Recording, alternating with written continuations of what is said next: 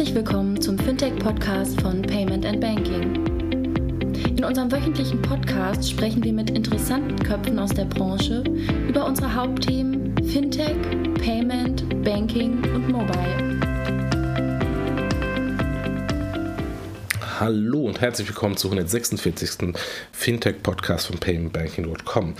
Wir werden langsam äh, zum Security-Podcast, denn heute auch wieder ein Security-Thema, ähm, aber wieder einen ganz anderen Spin, nämlich Rafael Otero und Vincent Haupert, äh, den ihr kennt hier vom Podcast, der schon ein paar Mal da war, ähm, unterhalten sich zum Thema äh, PSD2 Security, auch ein relevantes und wichtiges Thema. Äh, bevor ich aber die beiden weitergebe, äh, ganz kurz nochmal der Dank an unsere Sponsoren. Arquad Consulting in diesem Monat, äh, Payments Consulting, ähm, äh, die ihr vielleicht noch aus dem Podcast äh, zu den Payments in Nordics kennt. Wenn ihr es nicht gehört habt, äh, sehr interessanter äh, Podcast, um zu verstehen, wie Zahlungsverkehr auch anders gehen kann als Bargeldzahlungsverkehr bei uns hier in Deutschland.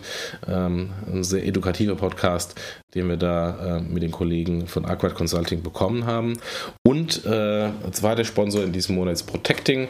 Protecting ist ein Accelerator-Programm für Startups von Fosun, dem größten äh, chinesischen Beteiligungskonglomerat, Fertilidate, dem äh, Marktführer äh, im Versicherungsbereich bei, in, in, Portugal, eine Tochtergesellschaft von Fosun oder eine Beteiligung von Fosun und der Bank Hauken Aufhäuser, die ich glaube ich nicht vorstellen muss, weil die kennt man, auch eine Beteiligung bzw. eine hundertprozentige Tochter von Fosun. Ähm, das ist ein klassisches ähm, Startup Accelerator Programm. Äh, es können sich bewerben die Startups äh, aus dem Bereich Health Tech, deswegen auch eine Kooperation mit dem Krankenhaus, Hospital äh, Daluz ähm, und äh, für uns relevant InsurTech und Fintechs. Äh, die Bewerbungsfrist ist bis zum 29. April. Ähm, die Geschäftsmodelle, die innovativsten Geschäftsmodelle erhalten die Förderung von eines Bootcamps und eine Weiterentwicklung der Lösungsansätze. Der oder die Gewinner ähm, des Ganzen äh, können dann ähm, äh, nicht nur 10.000 Euro mitnehmen als vielleicht Grundfunding äh, eines Startups oder zumindest ähm, ein kleines ein klein, äh, Funding äh, on top äh, zu dem, was man heute schon hat als Startup, sondern auch sehr interessant, sie können auf eine Roadshow durch China fahren, bekommen noch diverse Trainings, Mentoring und Networking-Möglichkeiten. Mehr Informationen zu Protecting, zum Accelerator-Programm unter protecting.pt. das schreibt sich Pro Tech ting.pt und äh, die äh, Startups aus den ersten beiden Runden des Accelerator-Programms, äh, von denen äh, sind sechs Startups aus vier verschiedenen Ländern noch heute in direkten Kooperation ähm, mit äh, den ähm, Startup, mit dem Accelerator-Initiatoren. Also von daher ist es nicht ein One-Off-Thema, sondern tatsächlich auch ähm, auf langfristige Kooperation angelegt. Von daher ähm, liebe, liebe Gründer im Fintech und ähm, InsurTech-Bereich, meldet euch doch an bis zum 29. April unter protecting.pt. Gut, das war's an Einführung. Ähm, Fintech des Jahres, ganz kurz noch. Ähm, es kann sein, wenn ihr das noch hört, dass ähm, das Voting noch offen ist. Der ähm, der, der, des Publikumspreises. Der Jurypreis äh, wurde äh, letzte Woche bestimmt. Äh, letzte Woche gab es äh, die Jury-Sitzung in Berlin. Äh, wer das bekommen hat, äh, ist noch geheim, ähm, weil ähm, die, das Fintech des Jahres sowohl der Publikumspreis als auch der Jurypreis werden kommende Woche auf der Exec Fintech-Konferenz in Berlin ähm, offiziell verkündet und auch gleichzeitig offiziell verliehen. Ähm, wir sind da das äh, der letzte, letzte große Programmpunkt, der abschließende Programmpunkt äh, bei der Exec Fintech Konferenz am ersten Tag. Ähm, danach dann, wird dann noch eine schöne Feier gemacht äh, mit, äh, mit äh, dem alkoholischen Getränk. Ähm, aber die, die offizielle Verleihung, inklusive hoffentlich auch sehr viel Anwesenheit der Jurymitglieder, erfolgt dann kommenden Mittwoch auf der Exec Fintech Konferenz.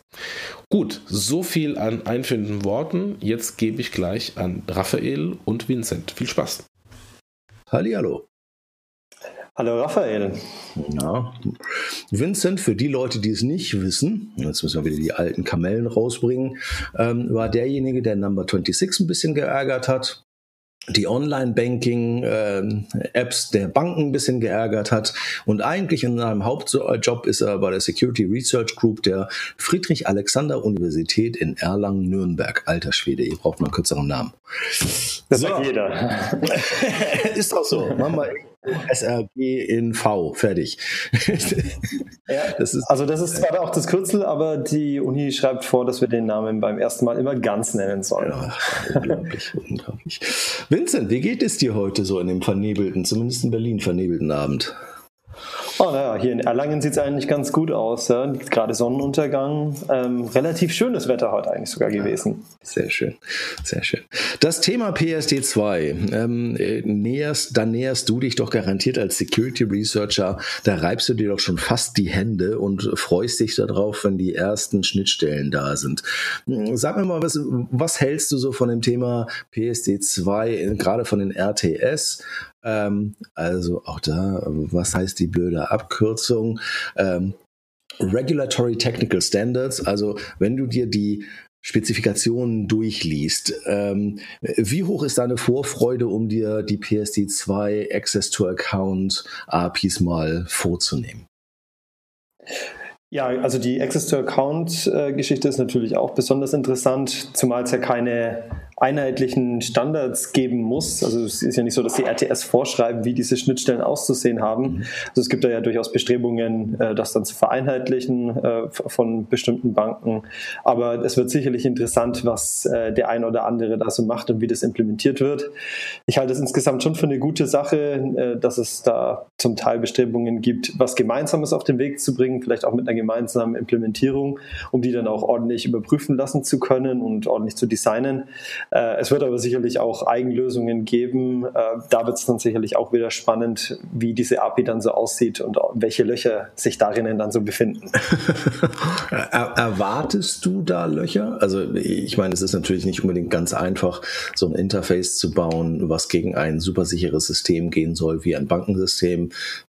Jetzt kommt der obligatorische Huster ähm, und der war nicht böse gemeint. Ähm, Erwartest du da Lücken? Glaubst du tatsächlich, dass die Banken haben inzwischen so viel gelernt aus ähm, den ganzen Negativschlagzeilen aus den letzten Wochen, Monaten, Jahren, äh, dass die ein echtes Security Audit machen vorher, bevor sie darauf gehen? Glaubst du wirklich, dass das Ding so ist, dass es dir keinen Spaß bringt, einfach was zu finden? Ja, das äh, wird sich wohl noch äh, zeigen müssen. Man, wenn man aber zum Beispiel also auf die Mobilfunkstandards schaut, äh, was ich 1G, 2G, 3G, 4G, da gab es auch in jedem äh, Mobilfunkstandard danach irgendwelche Protokollprobleme. Äh, jetzt hier vor kurzem, ich glaube gestern oder vorgestern war es wieder mit, mit LTE, was auch auf einer großen ähm, renommierten Security-Konferenz war, wo dann verschiedene äh, Probleme identifiziert wurden, quasi im Protokoll. Ist auch sehr schwierig, die dann im Nachgang dann ja, zu beheben.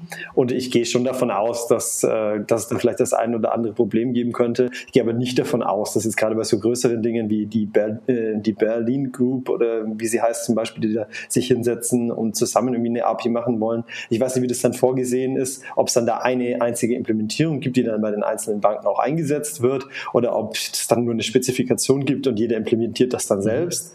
Äh, dann ist natürlich wieder kritischer. Ne? Also wenn dann einer äh, sich da hinsetzt und das selber implementiert, also auch wenn man sich mal äh, wenn man irgendwelche Security Audits macht, da werden ja äh, regelmäßig einfach absolute Anfängerfehler gemacht, wo man sich immer muss ich da immer fragt, äh, kann ja nicht sein, dass, dass sowas 2018 immer noch gemacht wird. Aber ich denke, es ist schon der richtige Weg, äh, solche Schnittstellen gemeinsam zu entwickeln und dann vielleicht auch eine gemeinsame äh, Implementierung auf den Weg zu bringen und die auch gemeinsam mit gemeinsamen finanziellen Mitteln mal ordentlich auditieren zu lassen. Also ich, da bin ich jetzt eigentlich gar nicht so pessimistisch, was das Ganze angeht. Okay, was ist der Part, von dem du am meisten, äh, am, am meisten Schweinereien erwartest? Also ich, ich habe mein, mein persönlicher meine persönliche Präferenz äh, ist das Lastthema, wo ich glaube, dass mal wieder irgendwie keiner dran denkt und zum Schluss irgendwie alle sich wieder die am Kopf kratzen und sagen so, ui, das ist jetzt aber mehr, als wir erwartet haben. Ähm, wir haben jetzt irgendwie ein Problem. Ähm, was ist dein Lieblingsthema, wo du sagst, hm, ich glaube, da wird das sehr spannend?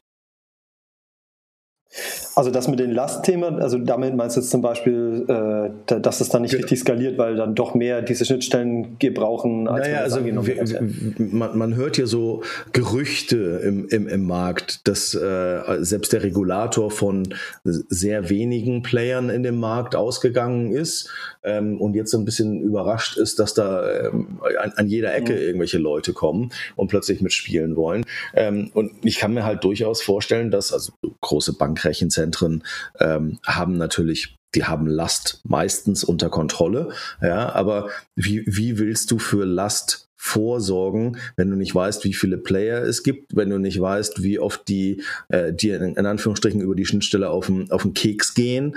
Das ist nicht trivial. Ja, auf der anderen Seite ähm, gibt es ja halt diese harten Vorgaben in der PSD2 wo gewisse Checks gemacht werden, um sicherzugehen, ähm, äh, dass du verfügbar bist und in einer angemessenen Zeit antwortest. Das ist schon so ein bisschen Quadratur des Kreises.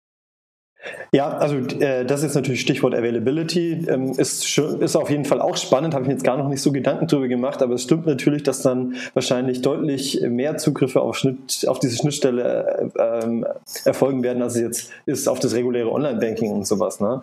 Und ähm, ja, da das Ganze ja auch durch ähm, Signaturen und was weiß ich was abgesichert sein muss, dürfte das auch einen kryptografischen Aufwand bei denen erzeugen, ist sicherlich ein spannendes Thema. Ich würde aber eher sagen, was ich interessant finde, ist natürlich ähm, ja ganz klar Strong Customer Authentication, also starke Kundenauthentifizierung. Äh, da gibt es ja ganz unterschiedliche ähm, Meinungen dazu. Also fragst du drei Leute, ähm, haben die drei Meinungen dazu, wie das jetzt genau zu interpretieren ist. Ähm, und da wird es, glaube ich, interessant, was, äh, was dann die Banken oder eben auch irgendwelche Payment Provider am Ende äh, als ja, konforme Lösungen betiteln. Ja.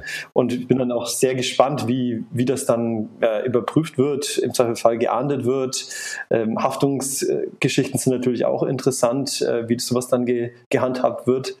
Ähm, also da gibt es, glaube ich, noch viel Interpretationsspielraum, jetzt auch bei der, bei der letzten Verordnung, also den technischen Regulierungsstandards. SCA ist ja, glaube ich, meines Erachtens noch nicht so 100% final, sondern ist ja quasi erst auf dem Weg. Aber äh, lassen wir mal theoretisch die, die Diskussion zu. Du kommst natürlich mit einer ähm, Security-Sicht auf die Dinge. Äh, was ist das, was, was du dir wünschen würdest, wie SCA implementiert wird, was soll bei SCA da sein, bei welchen Use Cases, es gibt ja auch Exceptions von SCA, ähm, was würdest du sehen, was Sinn machen würde, äh, gerade bei dem immer normalen Abwägen zwischen äh, wie viel Benutzbarkeit äh, zu wie viel ähm, Sicherheit will ich haben. Was ist so dein Wunsch, wenn du das aufschreiben dürftest? Also quasi jetzt ich meine eigenen äh, SCAs genau. formulieren. Also witzigerweise, äh, wenn man sowas jetzt einfach mal auf, äh, auf Transaktionen reduziert, kann man das relativ äh, abstrakt und kompakt zusammenfassen, was jetzt gerade äh, äh, für, für zum Beispiel ja, sagen wir jetzt mal, ja, Online-Banking-Transaktionen oder so, ähm, gefordert ist, zusammenfassen. Und das ist nämlich auf der einen Seite, eine Transaktion wird nur dann ausgeführt, wenn der rechtmäßige Besitzer sie auslöst. Das soll heißen, in dem Fall, äh, ja, nur derjenige, ähm, der autorisiert ist, darf das auch machen. Das Stichwort ist irgendwie, ich kann so ein Authentifizierungselement nicht einfach kopieren und dann selber äh, Transaktionen für jemand anderen auslösen. Und der andere Aspekt ist, ähm, eine, eine Transaktion, die von dem rechtmäßigen Besitzer ausgelöst wurde, die ist frei von Manipulationen. Ja, das bedeutet dann eigentlich, ähm, wenn ich jetzt eine Transaktion mache, ich bin hier der rechtmäßige Nutzer, dann darf die auf ihrem Weg zur Bank nicht manipuliert werden. Also das ist dann der Punkt, ähm, sichere Anzeige wird auch als what you see is what you sign mhm. bezeichnet. Und ähm, genau, das sind so die zwei Aspekte, die ich da wichtig finde. Und interessanterweise äh, kann man die wenn man die RTS liest, meiner Meinung nach auch äh, genauso da drin wiederfinden, sogar eine, eine genauer spezifizierte. Aber äh, wenn, wenn, ich da kurz einspringen darf. Ist das nicht das Ende ja. von Face ID, Touch ID und äh, keine Ahnung, deine Mutter äh, ID? Weil am Ende des Tages äh, immer der, äh, unglaublich, dass man das 2018 immer noch erklären muss, das ist keine Identifikation. Also damit weißt du nicht, dass ich ich bin. Genau, ja, das, das ist richtig. Ähm, Äh, das ist natürlich nur äh, ja, eine Art Garant, so ein gewisser Indikator dafür. Ne? Also hier mit den ganzen Inherenzelementen hat man immer das Problem, dass sie zu einem gewissen Grad öffentlich mhm. sind. Ja? Und äh, dadurch kann man dann eigentlich nicht unbedingt Authentizität herstellen. Ja? Also die Person wird in dem Sinne dann schon identifiziert, aber die Authentizität fehlt letztendlich. Genau. Also das ist halt bei den, genau, das ist bei den Inherenzelementen ja immer wieder das Problem, ob das jetzt ein Fingerabdruck ist ähm, oder was weiß ich was.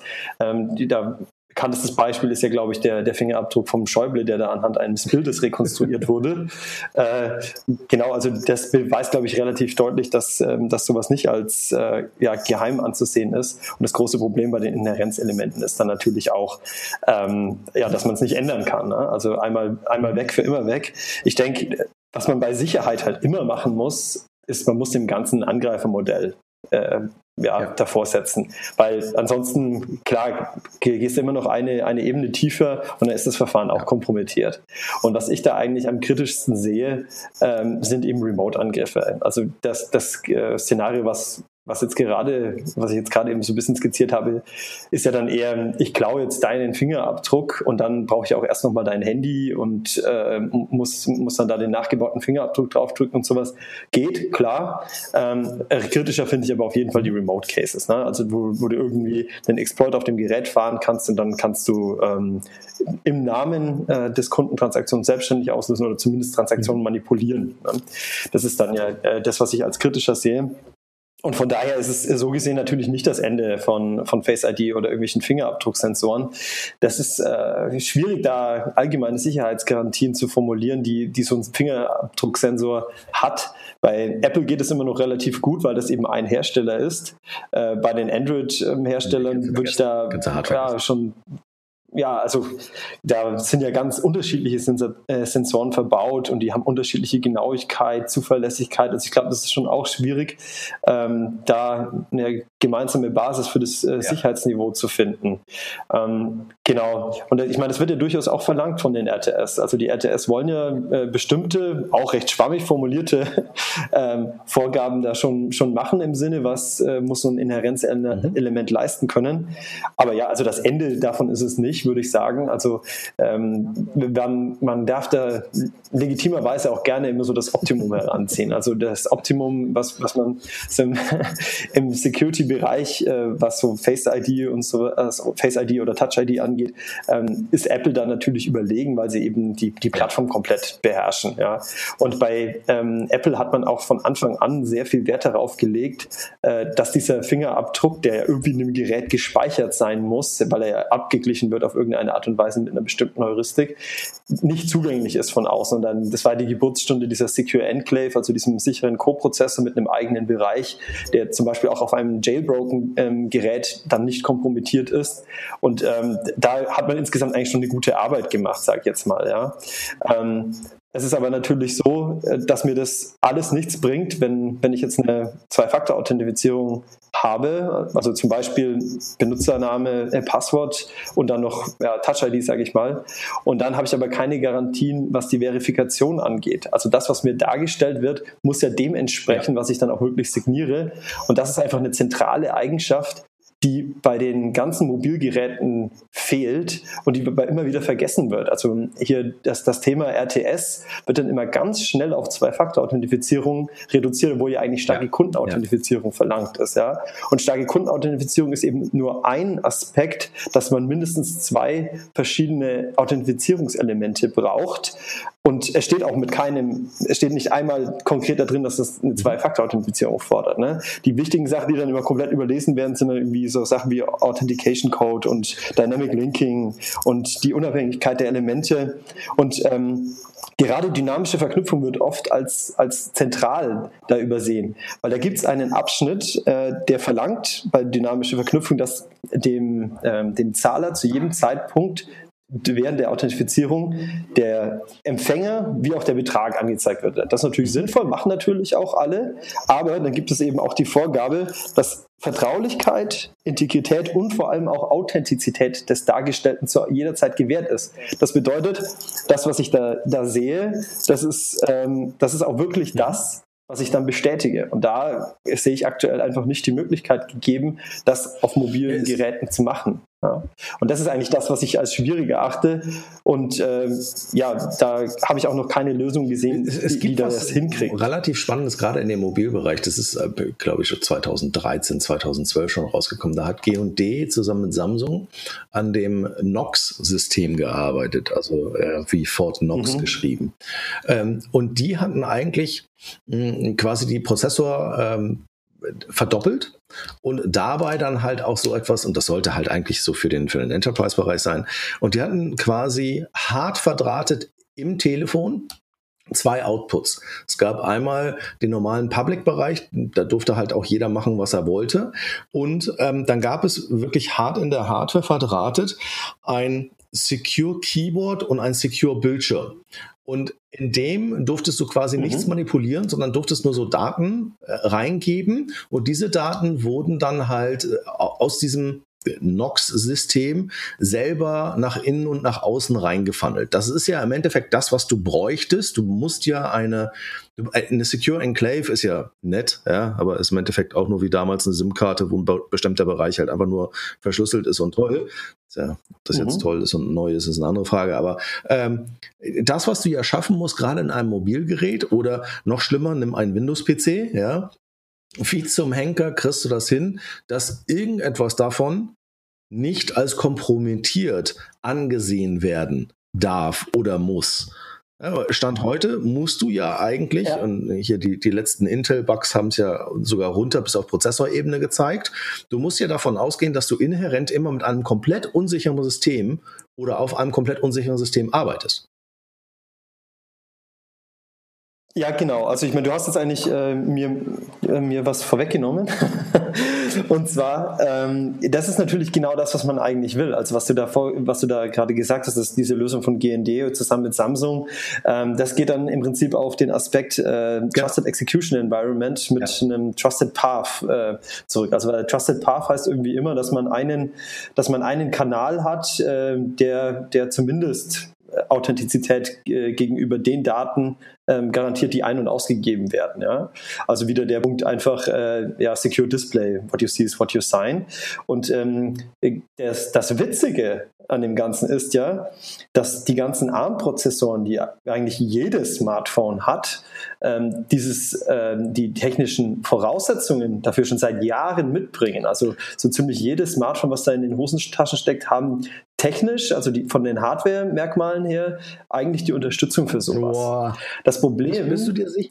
Das bist du dir ganz sicher, weil 100%. Als, als, Softbank, 100%. als Softbank das Ding gekauft hat, war da eins der ersten Statements, was die ARM-Aktie erstmal richtig geprügelt hat, ähm, von dem, dem, dem Gründer von Softbank.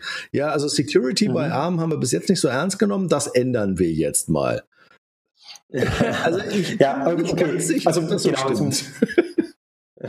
Nee, also man muss natürlich, also auch da geht es wieder darum, ne, was, was nimmt man als Trusted an und was nicht. Ne? Man muss dann irgendwo sagen, ja, hier ist jetzt, äh, hier, hier, ab hier sage ich, das, dem vertraue ich.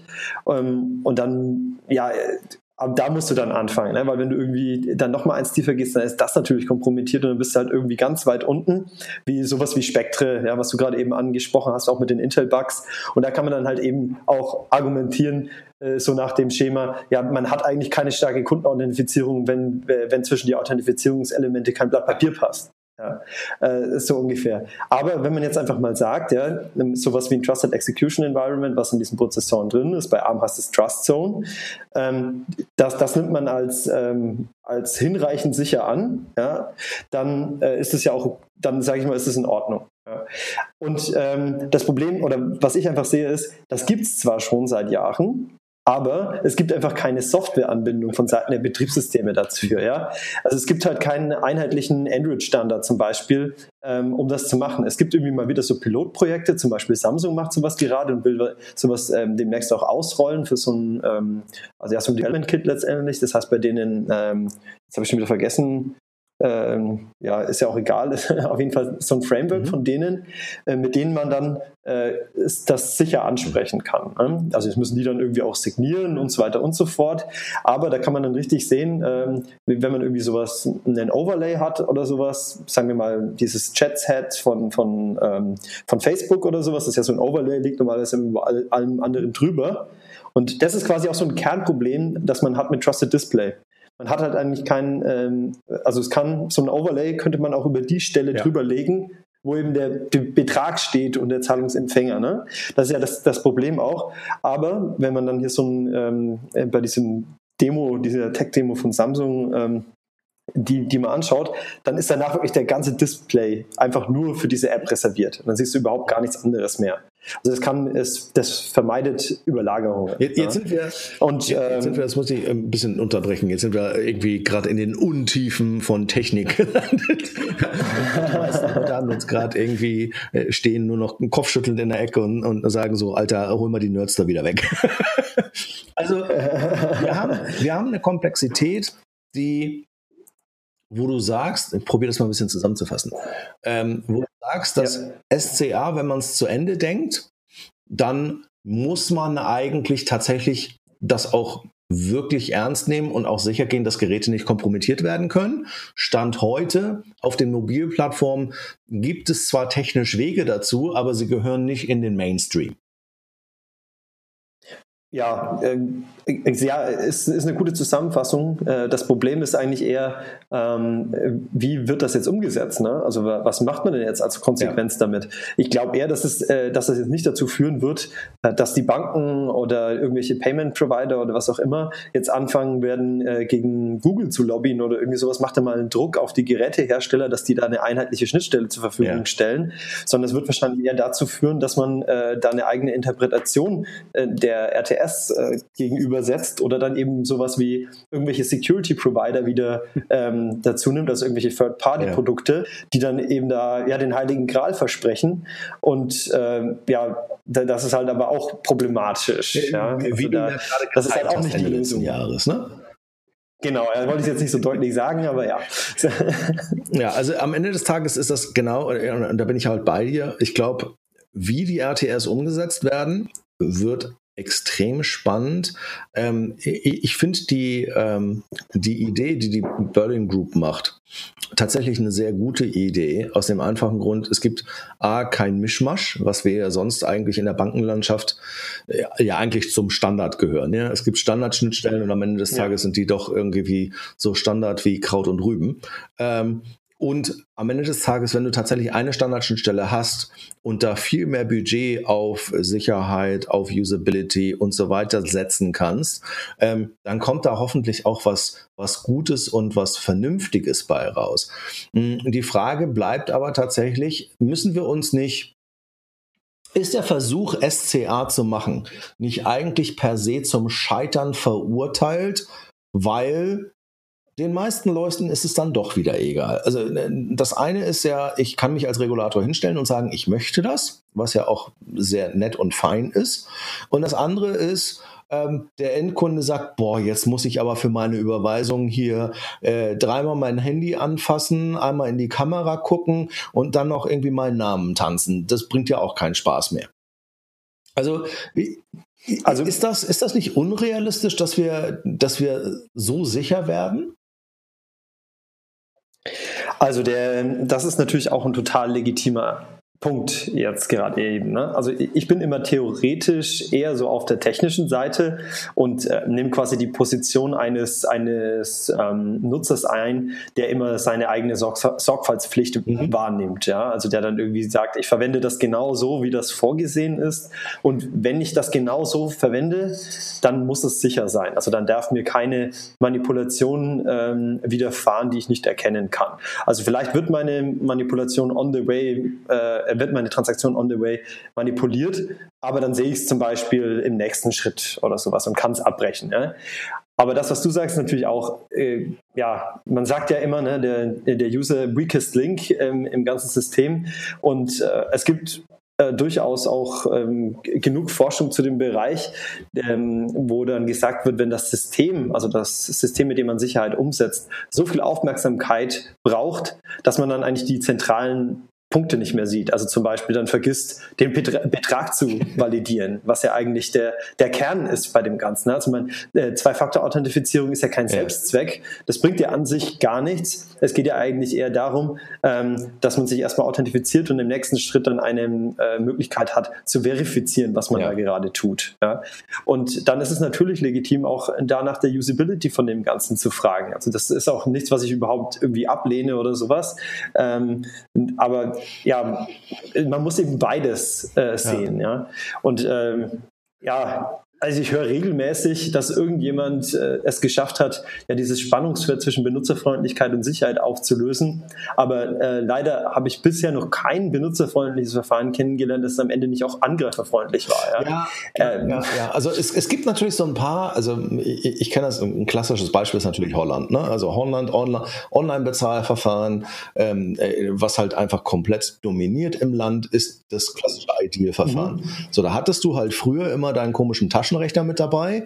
Der hat dann irgendwelche One-Time-Tokens gemacht. Das gleiche gibt es halt auch von HSBC und, und ähnlichem in, in, in UK. Hm, ich frage mich halt, ob jeder mag das am Ende des Tages nicht. Ein paar von den holländischen Banken haben halt auch umgestellt von Hardware auf SMS mit allen Problemen, die du dann hast, wenn dein Online-Banking halt auf dem gleichen Gerät ist, kompromittiert, la la la la. Haben wir jetzt inzwischen mhm. auch schon 15 Mal durch, durchexerziert. Ich frage mich halt, ob am Ende des Tages wir dann doch nicht bei getrennter Hardware landen, was dann äh, wieder usability-mäßig vielleicht nicht optimal ist, im Sinne von, ich kann keine Überweisungen machen, weil ich meinen Taschenrechner mit, nicht, nicht, mit dabei habe. Ähm, aber das löst halt, zumindest wenn das eine vernünftige Hardware-Lösung ist, löst das schon viele Probleme. Ja, definitiv. Ähm, ich glaube aber eher, also was ich eigentlich eher sehe mit der letzten Iteration der, äh, der RTS, ähm, also nachdem sie von der EBA an die Europäische Kommission gegangen sind, sind ja dann nochmal, oder nee, ich glaube, es war sogar ein Schritt vorher, dass dann die ähm, Transaction Risk Analysis jetzt noch dazugekommen ja. ist. Ich glaube ganz ehrlich eher, dass jetzt davon erstmal exzessiv Gebrauch gemacht wird, gerade weil wahrscheinlich auch äh, bestimmte Player in dem Bereich dann irgendwie so ein ja, Alleinstellungsmerkmal haben wollen und sagen, wir, wir nutzen das erstmal maximal aus und dann gehen halt ein bestimmtes Risiko zwar damit ein, ähm, aber äh, punkten dann halt in Sachen äh, Benutzerfreundlichkeit und äh, versuchen damit erstmal eine Kundenbasis aufzubauen. Ja, wobei auch, also ich sehe eigentlich schon. Auch, auch da sind ja sehr enge Limits ja. gesetzt worden. Ne? Also es ist ja pro Use Case, pro, pro, pro Barriere oder pro, pro Amount. Ist ja auch gesagt worden, hier, du darfst jetzt nicht einfach 10% äh, Fraud äh, akzeptieren, ähm, nur um irgendwie User zu generieren, sondern es muss ja auch in engen Grenzen bleiben. Aber ich, ich, ich bin bei dir, ich glaube tatsächlich, und vielleicht auch eine Frage an dich, oder auch eine Frage an dich, wie viel von dem, wie viel von SCA kann man über Intelligenz nicht einfach fern vom Kunden halten und im Backend machen. Ähm, also ist das, das, ist das, was der gerade macht, ist das, was der User, der User, der sich gerade hier anmeldet und sagt, das ist der Raphael und der will jetzt dem Vincent irgendwie 5000 Euro überweisen und der Vincent freut sich. Ähm, was was davon ist normal? Passt das überhaupt in die Grenzen? Macht das Sinn? Ja, nein. Muss ich tatsächlich jetzt den Raphael belästigen mit all diesem Krimskrams? Der ja alles äh, gut und valide, aber das interessiert den Raphael jetzt gerade nicht. Der will nur Geld überweisen. Also wie viel kann ich davon in, den, in das Backend reinziehen, wo ist ja in meiner persönlichen Banksicht, wo mir dann halt auch kein Eingreifer dumm kommt. Ja, also ähm, erstmal zu dem Punkt äh, Transaction Risk Analysis im, im, Sinne von den SCA, was da an Limits ähm, dabei sind. Das stimmt natürlich, dass es da, äh, ja, ich weiß jetzt nicht, wie eng die Grenzen sind.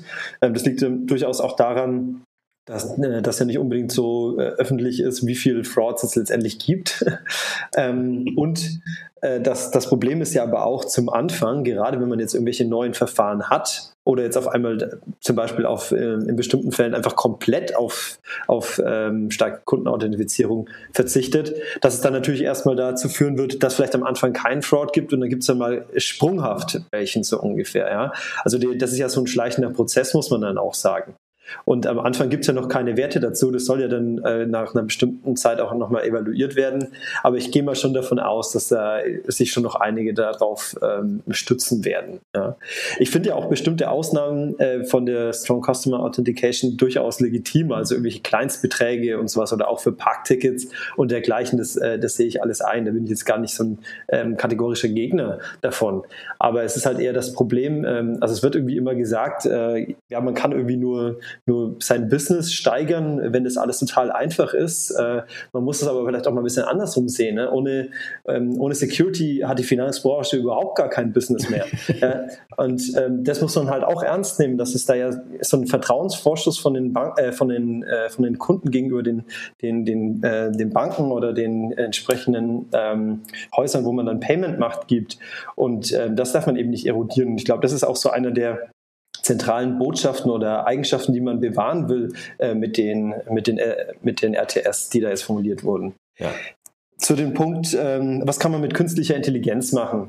Ähm, da bin ich jetzt kein Experte äh, bei dem Ganzen, was da, was da im Backend insgesamt möglich ist. Aber was ja, glaube ich, im großen Stil schon gemacht wird, sind irgendwelche Überweisungen an, ähm, in, ins Ausland zum Beispiel, ins EU-Ausland oder auch außerhalb von Deutschland. Die kann man natürlich relativ gut ähm, ich glaube aber halt, also so richtig gut äh, kriminell agierende Leute, die ähm, besorgen sich ein Konto mit, mit falschen Papieren im äh, gleichen Land.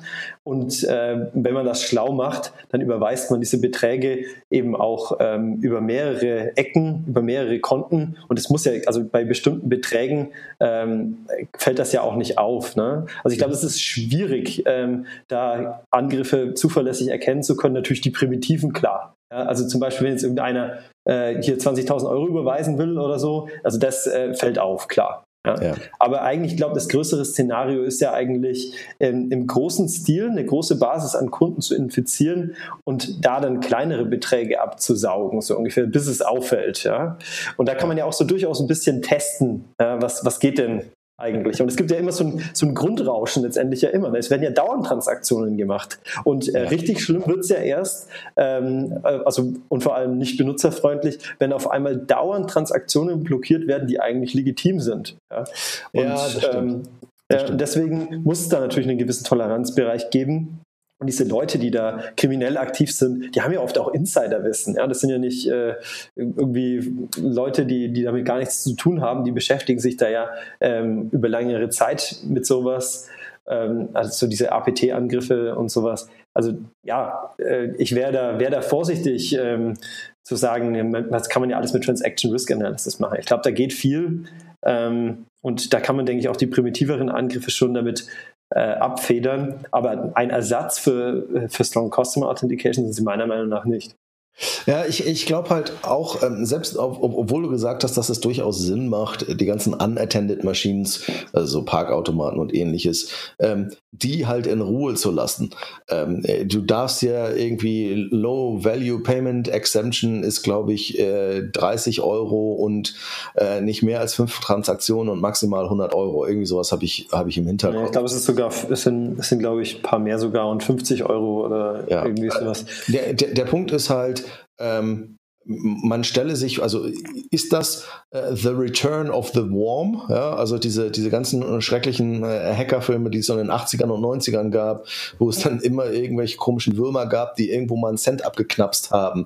Äh, äh wenn man sich vorstellt, wie viele Kassensysteme angefasst wurden und angehackt wurden äh, oder, oder gehackt wurden in den USA mhm. ähm, und was das für ein Schaden war, so das Target-Ding und noch andere Sachen, die da in den USA passiert sind. Ähm, ist das nicht dann am Ende des des Tages trotz SCA lohnt es sich nicht irgendwann mal einen Wurm für, für Parkhäuser zu, zu bauen? Weil selbst das ist halt, solange es replizierbar ist, solange ich halt, äh, nimm, nimm Parkhaus irgendwo am Flughafen, ja, solange ich jede Karte davon nehmen kann und einfach 10 äh, Euro davon abbuchen kann, über Zeit skaliert das halt sehr gut. Also das reicht ja aus, wenn ich das einmal geschafft habe. Jetzt will ich nicht irgendwelche Leute auf die Ideen bringen. Aber äh, das Argument ist ja, wenn es nicht skaliert und wenn ich es nicht einfach reproduzieren kann, dann kommt ja immer wieder die Aussage, auch bei deinen Veröffentlichungen, ja, das ist ein theoretischer Angriff, wir haben nie einen Schaden gesehen, la la la, ja, aber in der mhm. Praxis ist, wenn du das Ding, wie heißt es im Englischen immer so schön, weaponisen kannst, also sprich, dass es über eine Masse gemacht wird, dann sind halt 10 Euro, die ich unattended ohne SCA machen kann, bei vielen Leuten halt auch viel Geld. Ja, auf jeden Fall. Also ich finde es, find eine gute Idee. Kannst du mir mal eine Mail schreiben? Viel Spaß. ich wollte nur mal einen Parkautomaten haben. Ne? nee, also das, das ist natürlich richtig. Also das ist auf jeden Fall trotzdem ein Gefahrenszenario. Auch diese Kleinstbeträge, es kann natürlich sehr äh, lukrativ sein. Äh, das dann zusammen aggregiert, kommt dann trotzdem ein riesiger Betrag raus. Ich glaube, zentraler ist, ähm, ist an dem Punkt aber, ähm, den Schaden da hat hauptsächlich die Bank. Ja. ja. Ähm, ja was äh, das ist, eher, eher ja, weil die Banken geben das üblicherweise an ihre Kunden weiter. Ja, also ne, natürlich nicht, ne? aber ich glaube, es geht, ähm, geht bei dem Gedanken auch eher dann auch um den Punkt Vertrauen. Ne? Also ich meine, wenn du jetzt irgendwie, äh, keine Ahnung, kriegst 50 Euro geklaut, dann ist es auch, wird niemand erfreut darüber sein, aber das wird jetzt nicht direkt das äh, komplette Vertrauen ins, äh, in das Banking äh, erschüttern, glaube ich. Ja? Das ähm, größere Problem hast du eigentlich, wenn, wenn dir mal jemand äh, als, als Student 5000 Euro klaut und das ist das ganze Geld, was du hattest, dann kannst du deine Miete nicht mehr bezahlen, dann kriegst du erstmal einen negativen Schufa-Eintrag, dann äh, pipapo, ja, bis das dann halt, auch wenn du das Geld wieder zurückkriegst, ist dein Vertrauen erstmal erschüttert, ja. dann hast du den ganzen Ärger an der Backe, ja. bis du das wieder zurückkriegst, weil es ist natürlich nicht so, dass, äh, dass das ein Automatismus ist, dass du das Geld zurückbekommst. Die Banken werden natürlich auch nachfragen.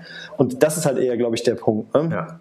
Also ähm, es stimmt natürlich, dass dann, dann über Umwege dann wieder an den Kunden rangeht, aber da muss man sagen, ist mit PSD2 auch viel passiert. Also da ist ja maximal der Schaden jetzt auf 50 Euro begrenzt, den der äh, Kunde da zu tragen hat. Mhm. Ähm, aber trotzdem sehe ich jetzt mal, das ist irgendwo schon ein vernünftiger Kompromiss zwischen ähm, zwischen Security oder einer, einer Vorsichtsmaßnahme, dass man nicht zu große, äh, zu große Beträge jemand Einzelnen ähm, abziehen kann und ähm, eben, dass man es im Alltag gut verwenden kann. Mhm. Also ich sehe das schon als, ähm, ja, da, das ist in Ordnung, sage ich jetzt mal. Mhm. Also das sehe ich jetzt nicht als ein zentrales Problem äh, von, den, von den RTS an. Da kann man drüber diskutieren. Definitiv. Und ich äh, finde es auch legitim, wenn man das anders sieht ähm, oder das sogar noch zu hart findet, müssten 200 Euro sein oder weiß ich was, da kann man dann auch wieder drüber diskutieren. Ja, aber ich sage jetzt mal, dass es so eine Ausnahme gibt, finde ich jetzt nicht, ähm, finde ich jetzt nicht fatal für die RTS. Jetzt gab es natürlich, ähm, wie immer, wenn so etwas passiert, äh, die PSD2 ist ja seit, seit Januar jetzt in Effekt und äh, eigentlich hat sich ja für den Normalsterblichen nichts geändert. Natürlich kommt dann aber auch so eine Zeitung in Deutschland mit den großen bunten Lettern, ja, wo an der Seite dann immer Blut mhm. rausfließt, hat dann irgendwie äh, gleich gesagt, äh, ab sofort sind ihre Bankdaten komplett unsicher, erschießen sie sich, äh, machen sie nur noch Geld in eine Matratze und sonst irgendein Krimskrams. Gla ja. Glaubst du tatsächlich an, äh, und das ist eine subjektive Frage, glaubst du an einen Angriff, der eine Bank in Probleme bringt und oder das Vertrauen in, das, in die Banksysteme erschüttert? Also jetzt bei dem, bei dem Thema Access to Account, ähm, da geht es jetzt, also zumindest was ich da immer äh, vor Kopf hat, ist halt letztendlich, dass mal einer meine Transaktionshistorie sieht oder irgendwie sowas. Ne? Also will dann da zum Beispiel, keine Ahnung, mir sagen, äh, hol dir mal einen günstigeren Handyvertrag oder irgendwie sonst was. Ne? Also ich glaube, das ist eher ein Privacy Problem erstmal. Ja? Oder kann ein Privacy-Problem sein. Es ist natürlich erstmal so, dass, dass, nicht jeder das machen darf, weil die sind ja auch reguliert äh, von BaFin-Seiten. Ähm, das Problem ist eher, dass ich, dass ich da fast auch ein bisschen an die Ressourcen der BaFin, ähm, an den Ressourcen der BaFin zweifeln muss. Mhm. Ja? Also inwiefern kann man denn sowas noch, ähm, noch effektiv kontrollieren? Und ähm, es ist ja auch schon vorgekommen, äh, dass, dass äh, aufstrebende oder gerne werden Banken werden möchtende Unternehmen eine Banklizenz bekommen haben, obwohl sie ähm, eklatante Sicherheitslücken hatten. Ja? Ähm, also von daher würde ich mich jetzt ja, das ist, ja auch ganz bewusst abstrahiert.